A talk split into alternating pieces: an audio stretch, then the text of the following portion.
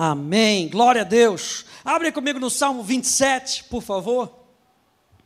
Glória a Deus. A gente falou na semana passada sobre encontros na oração. E para mim foi maravilhoso a gente poder se lembrar de que quando nós estamos orando, nós estamos nos encontrando com Ele. Aliás, quando nós nos reunimos, a Bíblia fala de onde dois ou três estiverem reunidos no seu nome, ali ele estaria. O fato de nós sermos igreja é um encontro não somente uns com os outros, é um encontro com Deus. Aleluia. Salmo 27, no versículo 4. Aliás, vamos ler do versículo 1, glória a Deus. Salmo 27, versículo 1, abra aí sua Bíblia. Diz assim: O Senhor é a minha luz e a minha salvação. Davi sabia quem era Deus. O Senhor é a minha luz e a minha salvação. De quem eu terei medo? O Senhor é a fortaleza da minha vida, a quem temerei? Quando malfeitores me sobrevêm para me destruir, meus opressores e inimigos, eles é que tropeçam e caem. Perdão. Ainda que um exército se acampe contra mim, não se atemorizará o meu coração. E se estourar contra mim a guerra, ainda assim terei confiança. Como é que uma pessoa pode falar um negócio desse? Ainda que se, é, se estourar contra a minha guerra, ainda assim terei confiança. Mas olha só o verso 4. Diz assim: Uma coisa peço ao Senhor e a buscarei, que eu possa morar na casa do Senhor todos os dias da minha vida, para contemplar a beleza do Senhor e meditar no seu templo.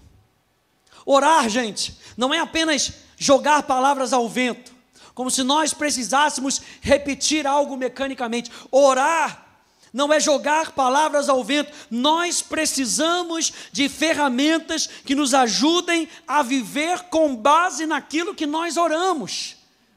Sabe, gente, oração nos leva a prática da verdade. Oração nos ajuda a praticar a verdade. E eu e você estamos sendo motivados desse lugar, dessa plataforma, dessa igreja, a praticarmos a verdade, porque nós somos discípulos, nós somos filhos, nós somos cristãos e nós praticamos a verdade. E eu acho isso interessante que Davi, ele estava pedindo, ele diz assim: Uma coisa eu peço, ele estava orando, uma coisa eu peço. E não é que Davi estava dizendo aqui, eu só peço uma coisa na vida, eu nunca mais peço nada. O que me veio no coração é que Davi tinha um olho singular, Davi tinha uma atenção, ele estava olhando para aquilo, aquilo era o foco dele. Uma coisa eu peço ao Senhor e a buscarei. Se você está aqui hoje, é porque você está buscando algo da parte de Deus. Se você está orando, você está buscando algo da parte de Deus. Você está buscando uma palavra da parte de Deus. Você está buscando um encontro da parte de Deus. E todo aquele que pede, recebe. Quando você crê nisso? Todo aquele que busca, encontra. É isso que a palavra de Deus nos promete. E Davi estava falando: uma coisa eu peço ao Senhor, e a buscarei. Essa é palavra buscar no hebraico aqui é a palavra bakesh, e bakesh significa busque até encontrar. Não pare a sua busca enquanto você não encontrar aquilo que Deus falou no teu coração. Não abra mão. Sabe aquele negócio de Jacó? Segurando o anjo, segurando o anjo, não deixou subir, aleluia. Cadê os pentecostais dessa casa? Aleluia. É aquele terra, aleluia. Eu não vou te deixar subir enquanto você não me abençoar. Sabe, eu e você, nós estamos aprendendo isso, nós estamos, não estamos buscando bênçãos de Deus como se a mão de Deus fosse a coisa mais importante. Ei, a mão de Deus é a mão de Deus, gente. Quem é que está comigo aí? A mão de Deus é a mão de quem? É a mão de Deus, é tão importante quanto a sua face. Só que eu e você, além de todas as coisas, nós queremos Deus por completo. Eu quero a voz de Deus, eu quero o olhar de Deus, eu quero perceber Deus chegando, sabe? Eu quero perceber Deus piscando para mim, ó, vai fundo, aleluia. Eu quero perceber Deus do meu lado, eu quero perceber Deus em mim. É a percepção da presença de Deus que muda tudo na nossa vida. É a percepção da presença de Deus que muda tudo na nossa vida. Então busque, como disse Davi, uma coisa eu peço. Venha para o encontro com o objetivo. Leia a palavra com o objetivo. Ore com o objetivo. Busque até encontrar. Olha só o que diz Mateus capítulo 6, no verso 33 da Bíblia Amplificada, diz: Mas buscai, mire, aspire ou deseje primeiro o reino de Deus e a sua justiça. E a justiça de Deus é a sua maneira de fazer e de ser reto. E então todas as coisas juntas serão dadas para você. Preste atenção que nesse verso, o nosso trabalho é buscar. E o trabalho dele é fazer com que as coisas que estão se juntando nos alcancem. Você sabe que essa expressão, né, é, é, e todas essas coisas nos serão acrescentadas. Essa palavra acrescentada no grego tem um sentido de que, as, sabe, maratona de São Silvestre? Sabe aquele, fica todo mundo atrás daquela linha, aquela linha não suporta nem o uá, mas fica todo mundo atrás da linha. A linha segura todo mundo. E fica aquele Homem-Aranha, né? aquele Homem-Aranha doido. Fica ali atrás da. E fica só esperando alguém segurar, alguém dar o, o, o start. Quando alguém dá aquele tiro para cima. Ainda dá tiro para cima? Como é que é? No Rio de Janeiro, se desse esse tiro para cima, ia dar ruim. Quando é, né? Quando o pessoal não ia correr, ia correr todo mundo para o lado. Quando eles dão aquele sinal, é aquela loucura do pessoal correndo para quê? Para chegar no final. Pelo menos quem se prepara. Porque tem gente que corre, corre, corre, corre, corre, já sabe que não vai aguentar, porque não se preparou. Que é o ibope. Eu e você não estamos correndo por ibope, eu e você estamos correndo numa jornada, e é isso que Mateus capítulo 6 está falando. Busque porque as bênçãos estão esperando naquele lugar, só Deus dá uma direção, e quando ela dá a direção, a bênção corre atrás de você com propósito. Então busque, porque as bênçãos já estão preparadas para vocês. Busque. A palavra buscar, aqui no grego, zeteu, significa a mesma coisa. Busque até encontrar. Diga, busque até encontrar. Nós falamos na semana passada de encontros na oração. Busque a Deus acima de tudo. E existe um parceiro que é inegociável, gente. A gente nem precisa tocar nele, porque é inegociável, um parceiro da oração. A gente vai falar hoje sobre parceiros da oração. O que que nos ajuda a gente praticar aquilo que nós estamos orando? Parceiros da oração. Eu e você, às vezes nós temos parceiros de oração, pessoas que oram com você, pessoas que oram por você, e a oração tem os seus parceiros. E um parceiro inegociável é a palavra de Deus. A palavra de Deus e a oração andam juntas. A palavra de Deus e as escrituras, elas andam juntas. Então veja, gente, toda verdadeira comunhão com Deus é baseada na exposição da verdade da palavra de Deus. Toda verdadeira comunhão com Deus. Quer saber se uma pessoa realmente teve comunhão com Deus? Pergunta para ela da palavra que ela recebeu de Deus. Toda verdadeira comunhão com Deus é baseada na exposição da verdade da palavra de Deus. Pastor Hélio tem ministrado sobre isso nos domingos de noite, falando sobre a verdadeira liberdade. João capítulo 8, verso 31, diz lá que disse Jesus aos judeus que haviam crido nele: se vocês permanecerem na minha palavra, vocês são verdadeiramente meus discípulos. Verso 32: E conhecereis a verdade, e a verdade vos libertará. O nosso encontro com Deus, com a palavra, nos liberta das prisões desse mundo, nos liberta do engano, como a Poli falou. Eu e você não vamos mais ser enganados por esse mundo. Sabe por quê? Porque eu e você estamos sendo expostos. Ei, aleluia, vou falar, hein? Glória a Deus. Você é radioativo da palavra, aleluia. Quanto mais você se expõe à verdade, mais radioativo da palavra você é. Palavra pulsa através de você, palavra domina você, a verdade domina as suas atitudes, a verdade domina o seu pensamento. Ao ponto da pessoa vir falar para você, o que, que você tem para dar para ela? Verdade. Verdade que gera vida. Aleluia. É isso que Deus tem para mim, para você. A Bíblia, ela nos revela Deus. E eu botei aqui o que que Davi queria. Qual era a oração de Davi no Salmo 27? Davi queria ter uma experiência contínua com Deus. Você sabia que é possível ter uma experiência contínua com Deus? Você sabia que existia, existia muito tempo atrás um, um monge chamado Irmão Lourenço da Ressurreição. E ele decidiu praticar a presença de Deus. Eu não sei se você já leu esse livro, A Prática da Presença de Deus. E ele decidiu se expor à presença de Deus, nas mínimas coisas. E uma das coisas que ele menos gostava era a cozinha. Quem está comigo nessa noite? Aleluia. Era a coisa que ele menos gostava. E aí ele entrou no mosteiro, para onde que ele foi levado? Para onde? Para onde? Para a cozinha. Só que houve uma decisão no coração dele, gente eu vou praticar a presença de Deus está aqui comigo? Deus está aí com você? Deus está aí com você aí na internet? Deus, Deus é onipresente? Eu vou praticar a minha percepção da presença de Deus.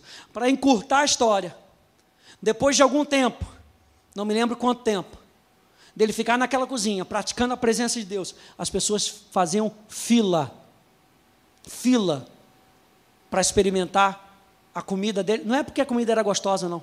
É porque as pessoas eram curadas. Tamanha prática da presença de Deus. Eu e você podemos praticar a presença de Deus onde quer que nós estejamos, mas para isso nós precisamos ter singularidade na nossa busca. E existem dois parceiros na oração, dois parceiros da oração que Davi fala aqui no Salmo 27. Ele diz: Uma coisa eu peço ao Senhor e a buscarei, que eu possa morar na casa do Senhor todos os dias da minha vida. Para quê? Para contemplar a beleza do Senhor e meditar no seu tempo. Primeiro parceiro da oração: contemplar a beleza de Deus. Gastar tempo, tempo para contemplar a beleza de Deus. Olha só, a palavra contemplar no hebraico é a palavra razá, e razá significa ver. Olha só, Contemplar significa ater-se aos detalhes, significa perceber. É a mesma palavra para profetizar. Porque quando o profeta percebia algo da parte de Deus, ele declarava sobre a terra. Então, para que nós possamos declarar algo sobre a nossa casa, como nós fizemos, sobre a nossa vida, sobre a nossa cidade, nós precisamos perceber e atentar aos detalhes que Deus está falando. Ou seja, eu e você estamos aqui, e se nós perdermos os detalhes, nós vamos perder o recheio do bolo. A pregação fica muito comum quando nós não atentamos ao detalhe, e aí toda pregação é igual. Mas quando nós ouvimos a voz do Espírito Santo, nenhuma pregação é igual a outra. Você vai ler o Salmo 23 hoje e você vai ler o Salmo 23 amanhã, é totalmente diferente, porque os detalhes que o Espírito Santo mostra para você é totalmente diferente. Meu Deus. Contemplar fala de fixar o olhar com admiração. Fala de observar atentamente, de analisar. Eu gosto muito de obra de arte. E nas nossas viagens eu separava um tempo né, para gente, a gente ir para museu, para alguns lugares. Já prometi ao Léo, aleluia. Glória a Deus, recebe aí, varão, aleluia. Glória a Deus. Mas as, as, as mínimos detalhes, primeira viagem que eu fiz para a Europa, Fui visitar meu irmão, que mora em Milão, o pastor Tony, e eu falei com a minha mãe, vamos, vamos naquela catedral, Catedral de Milão. Gente, só de parar perto, a catedral é toda esculpida com detalhes, sabe, com histórias. Olha só a porta. Essa é uma das portas da catedral. Imagina quanto tempo que não deve ter. Ou seja, não era ficar na fila, sabe? Batendo conversinha, falando mal do, do presidente, oh meu Deus do céu, sabe? Oh meu Deus, no dia que a gente estava tava chovendo, estava frio, era motivo para ficar reclamando, murmurando. E aí você presta atenção nos detalhes. E aí você vai observando as portas, vai observando a parede. Eu me lembro desse quadro aqui que me chamou a atenção. Olha a riqueza das cores, sabe? Olha a riqueza dos detalhes, as expressões. Sabe, está todo mundo compenetrado. Não está todo mundo largado, está todo mundo compenetrado. Eu me lembro da gente ir nessa última viagem na Basílica de São João Latrão. E eu peguei aqui só duas, duas estátuas. Eu não sei se você está conseguindo ver os detalhes, mas olha o detalhe de Mateus pisando num saco de dinheiro, com um livro de registros na mão.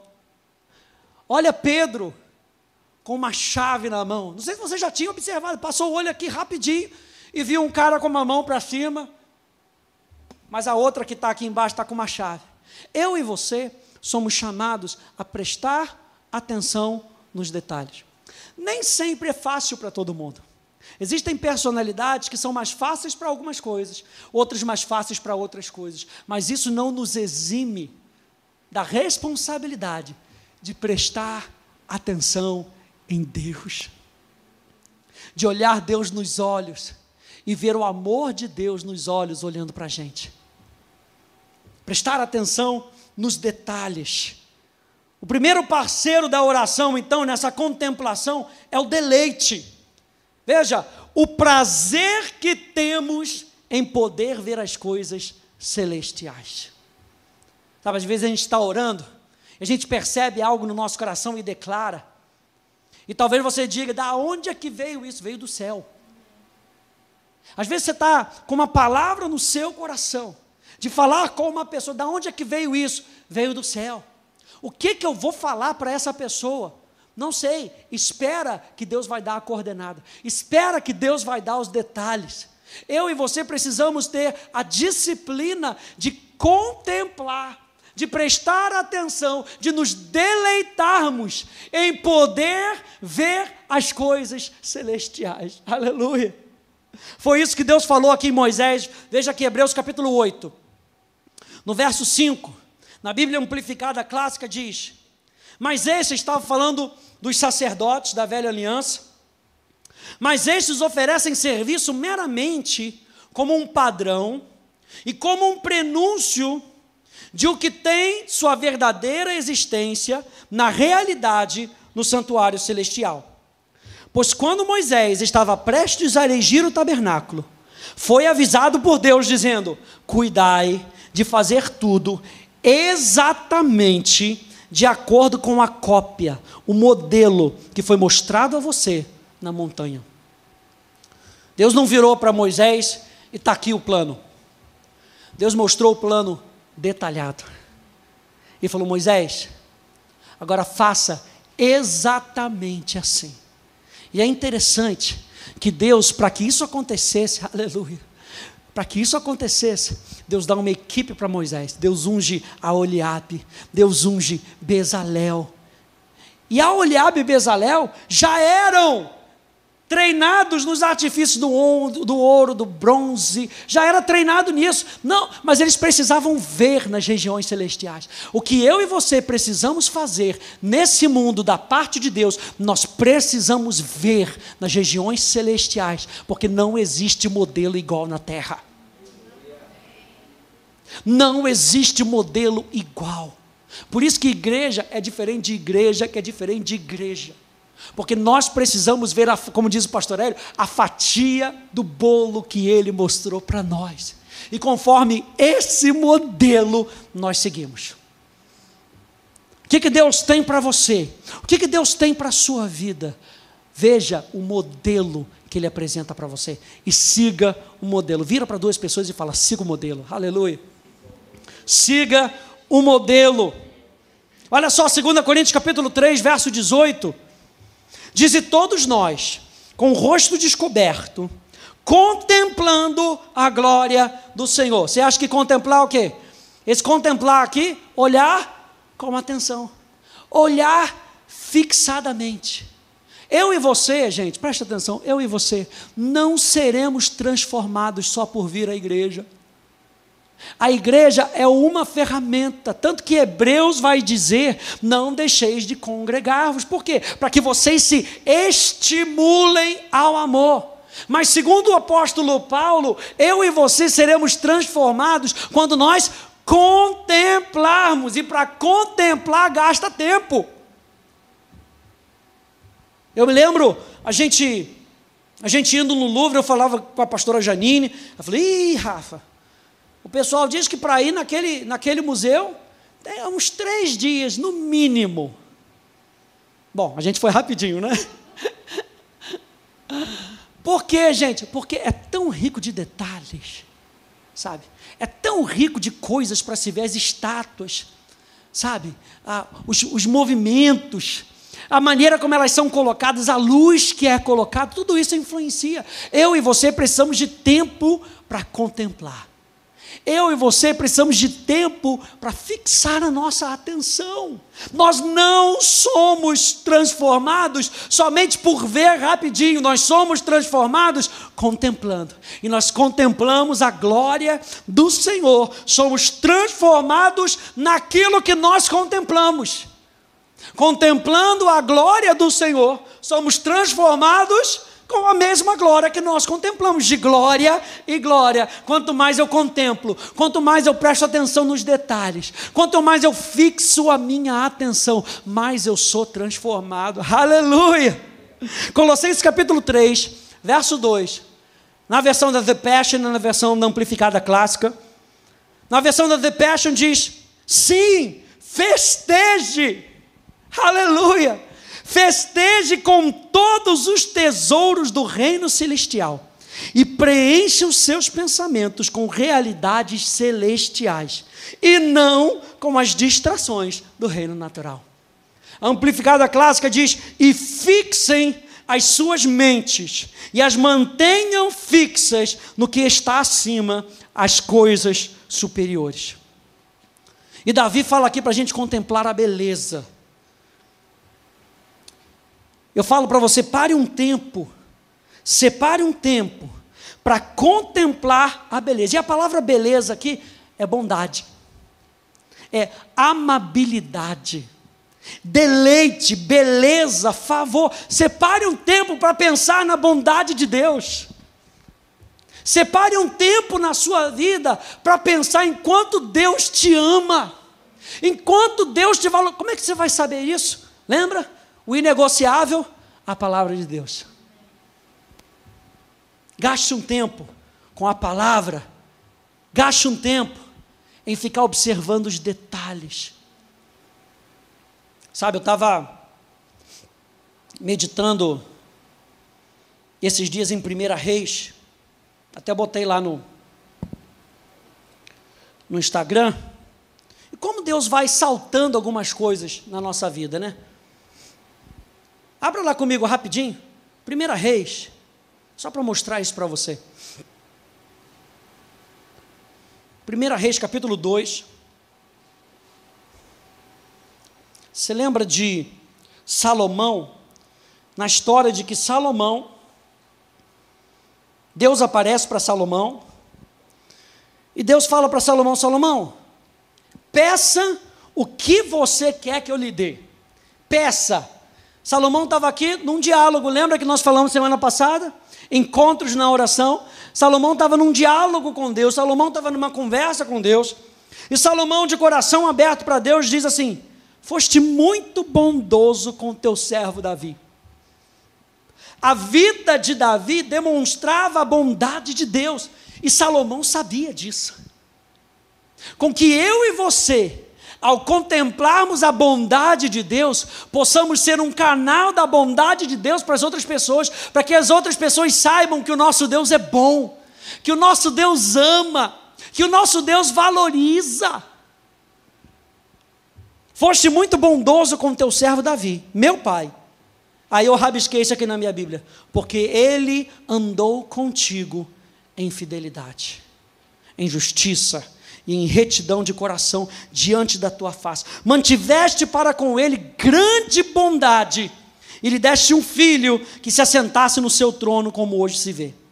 E agora, ó Senhor meu Deus, tu fizeste reinar teu servo em lugar de Davi, meu pai, mas eu não passo de uma criança, não sei como devo agir.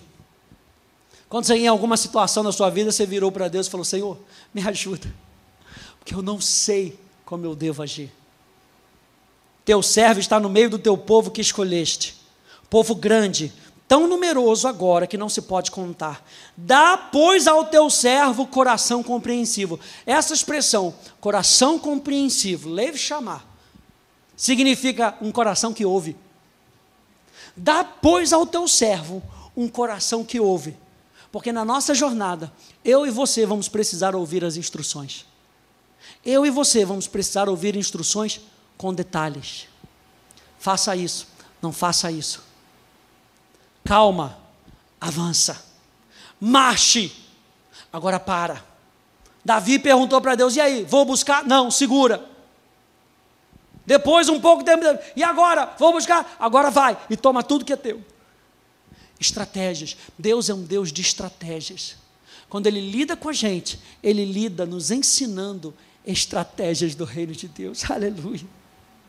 Glória a Deus. Contemple o valor da pessoa de Deus.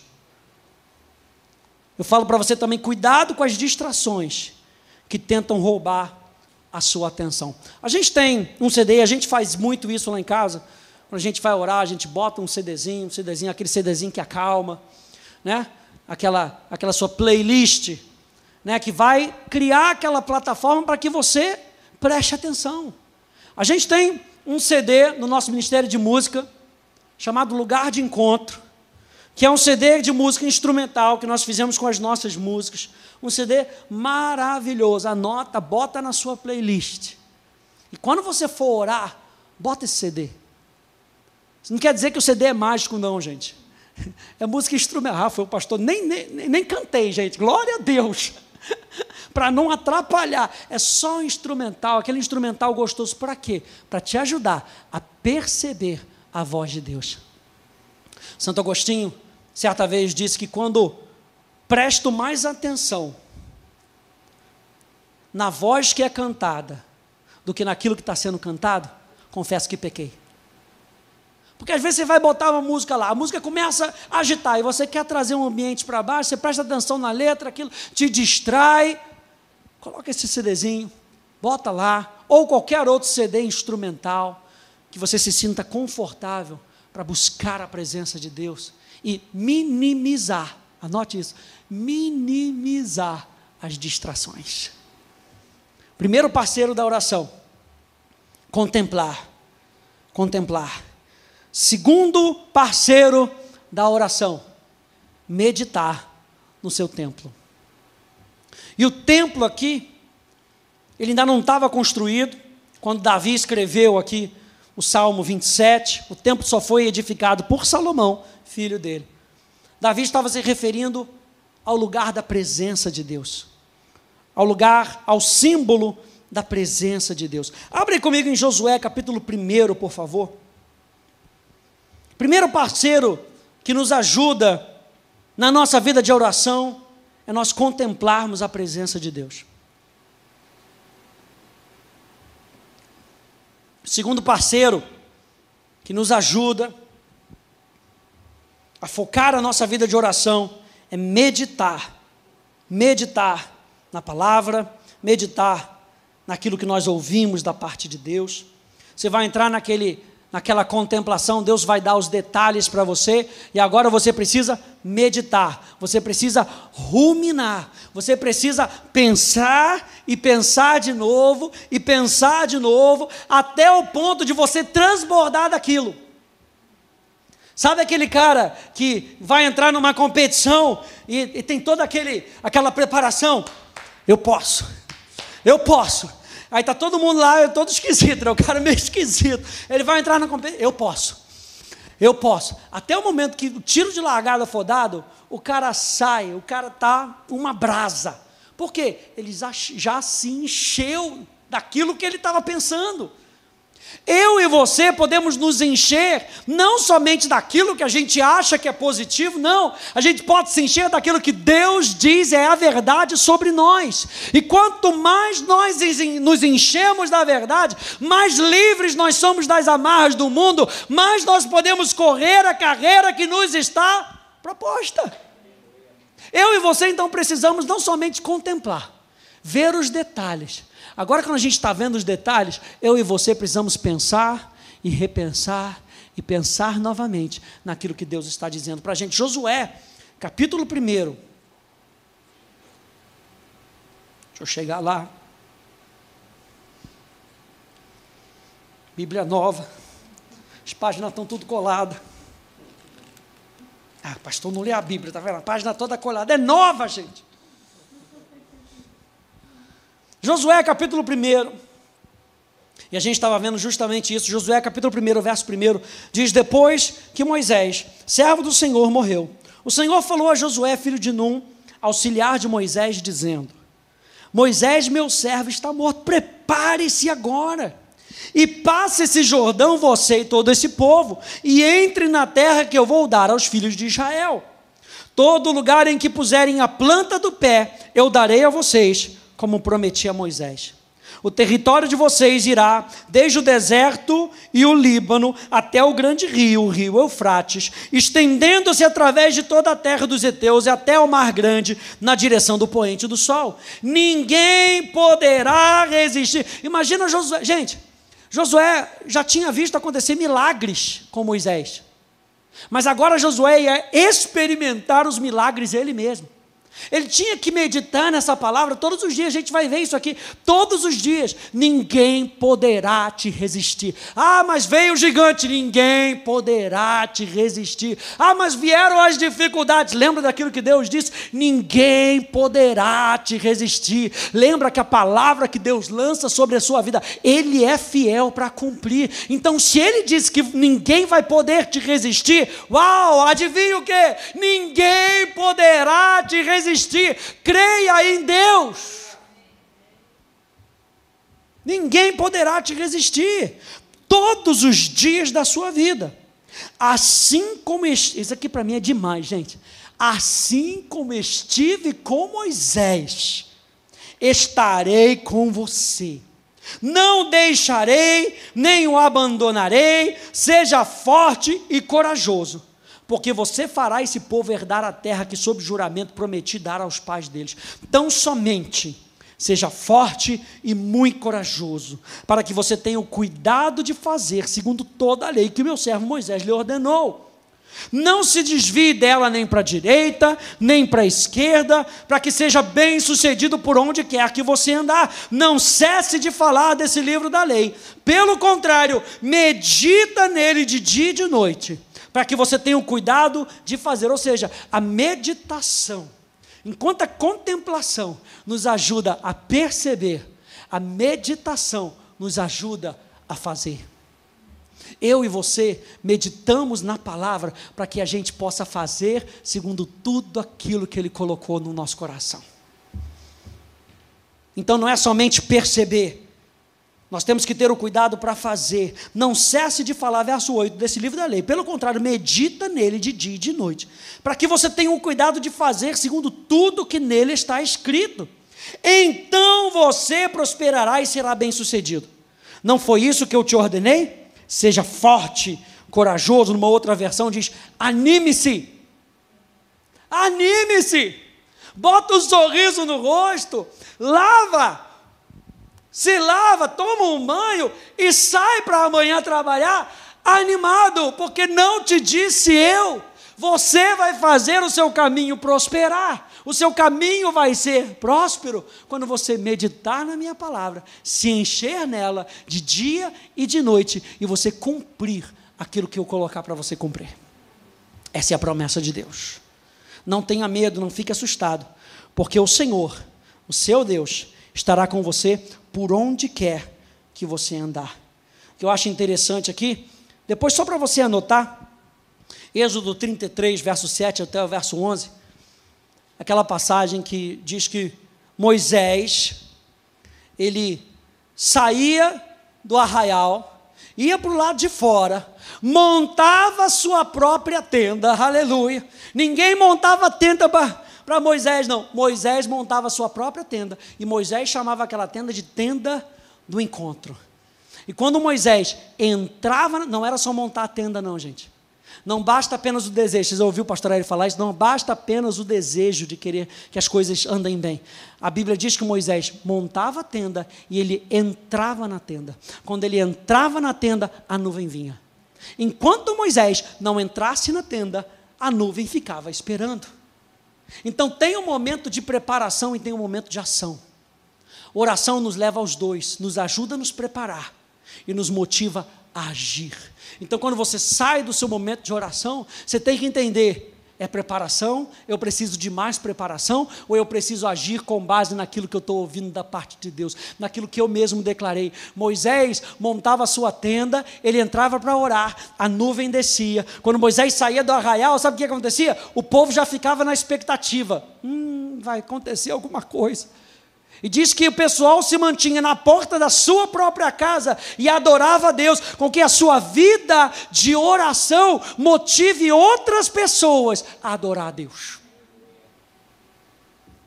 E diz que Josué ficava onde? Na porta da tenda.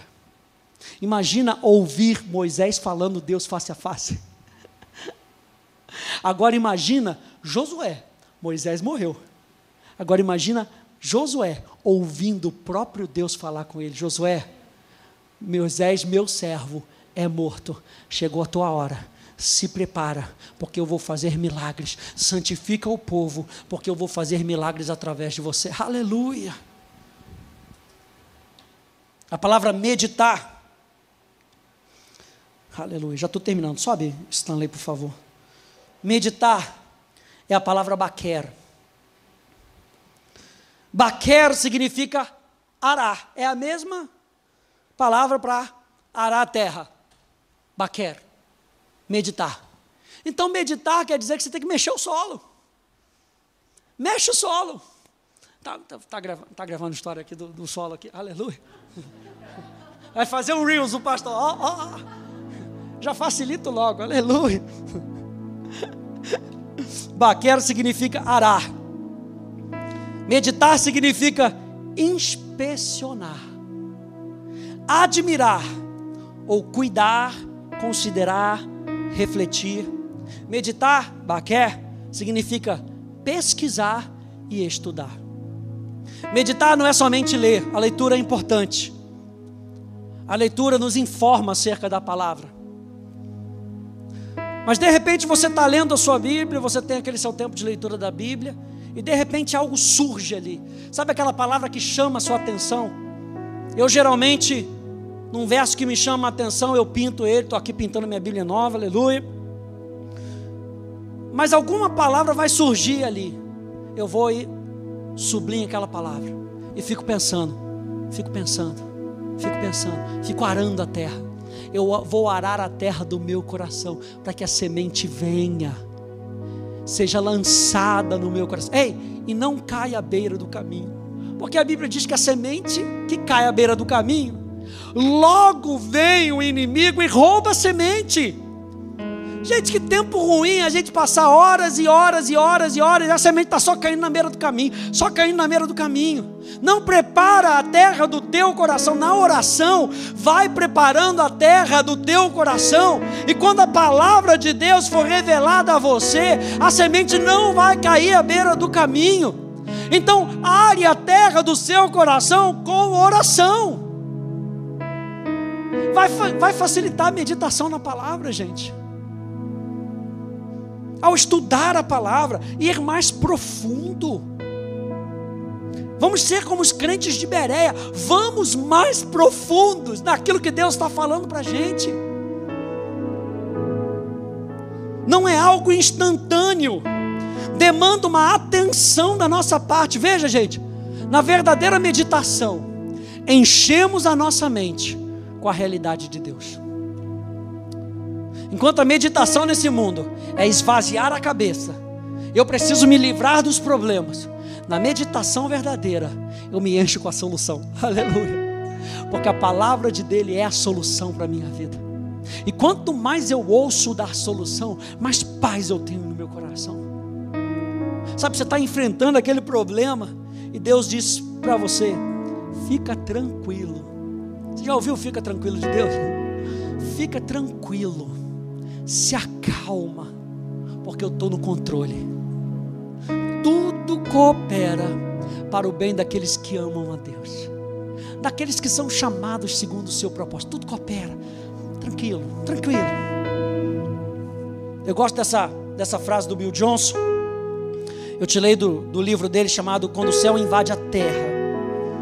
E ele diz assim: Se o nosso estudo bíblico não nos leva a um relacionamento mais profundo, um encontro com Deus, então esse estudo só serve para acrescentar algo mais à nossa tendência de abraçar o nosso orgulho espiritual.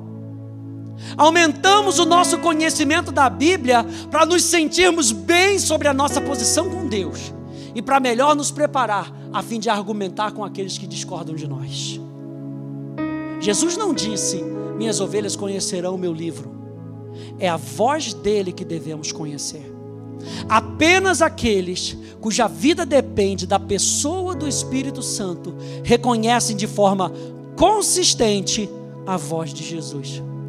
E a voz do Senhor sempre será confirmada pelas Escrituras. Qualquer revelação da palavra de Deus que não nos leve a um encontro com Deus serve só para nos tornar mais religiosos. Em resumo, a meditação cristã foca em encher a mente com a percepção da presença de Deus. A meditação cristã reconhece as Escrituras como a única verdade absoluta. Não tem esse negócio de verdade relativa. A verdade é absoluta. Jesus disse: Eu sou o caminho, eu sou a verdade, eu sou a vida. Jesus disse acerca do Espírito Santo: Eu vou enviar para vocês o Espírito da verdade que vos guiará a toda a verdade. A meditação nos ajuda a reconhecer que as Escrituras são a única verdade absoluta na nossa vida. A meditação cristã nos encoraja a compreender e identificar as situações como Deus as vê. A meditação cristã, o seu nível mais profundo é a prática da comunhão com Deus. Quando nós separamos um tempo para dialogar com Deus, gente, para ouvir e responder ao que ouvimos, pare para considerar o que você vê. Pare para considerar o que você ouve. Envolva a palavra de Deus na sua vida de oração. E é o que Deus falou comigo hoje, disse assim: a habilidade para falar ou a habilidade para orar está intimamente ligada no que ouvimos e como ouvimos. A habilidade para falar. Talvez tem gente que fale, pastor, não sei orar. Tanto que Jesus teve que ensinar os discípulos. Como é que Jesus ensinou? Falando. E o que, que os discípulos tinham que fazer? Ouvir. Então a habilidade para falar está intimamente ligada ao que nós ouvimos e como nós ouvimos. Então na sua vida de oração, se deleita na presença de Deus. Se deleita. Quantos aí entendem, entenderam esse tempo que nós tivemos de oração? Fique de pé, por favor. Que tempo precioso na presença de Deus. Agora você pode ter esse tempo voltando para casa. Você pode ter esse tempo aí antes de dormir, você que está aí na internet. Nós podemos ter esse tempo. É um tempo gostoso da presença de Deus. Feche um pouquinho os teus olhos. Senhor, nós amamos a tua presença. Nós amamos nos envolver com a tua presença, nós amamos nos envolver com a tua palavra, nós amamos nos envolver com a tua vida. Nós amamos nos envolver com as tuas coisas. Nos ajuda, Espírito Santo, a cumprirmos o modelo do céu nessa terra. Contemplando como por um espelho a glória do Senhor, somos transformados de glória em glória, a saber, a imagem dele. Ele é o modelo padrão, Jesus é o modelo padrão. Jesus é o modelo padrão de pastor, Jesus é o modelo padrão de filho, Jesus é o modelo padrão de igreja, de ser igreja, Jesus é o modelo padrão. E nós queremos continuar a olhar para Ti, Jesus e sermos transformados. Nos ajuda, Espírito Santo.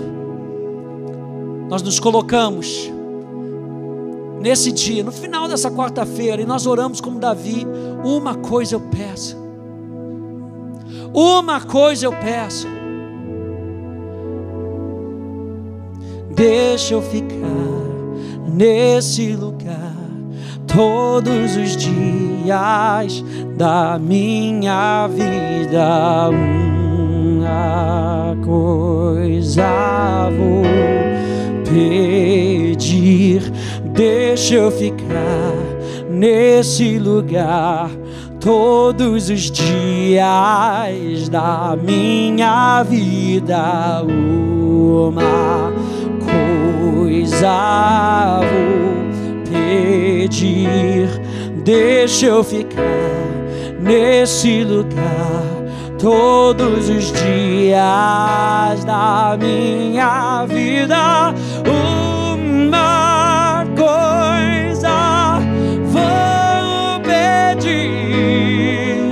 deixa eu ficar nesse lugar todos os dias da minha vida. Obrigado, Jesus, pela tua presença porque nós podemos permanecer na tua presença. O que nós queremos é esse lugar de percepção, de discernimento, de atentar aos detalhes da tua voz. Obrigado, Senhor, porque tu nos instrui. Que o nosso tempo de oração seja um tempo de deleite, seja um tempo de atenção, seja um tempo de foco, seja um tempo de fixar os nossos olhos naquilo que importa, olhando firmemente para o Autor e Consumador da nossa fé. Que a nossa vida de oração seja um olhar firmemente para Jesus.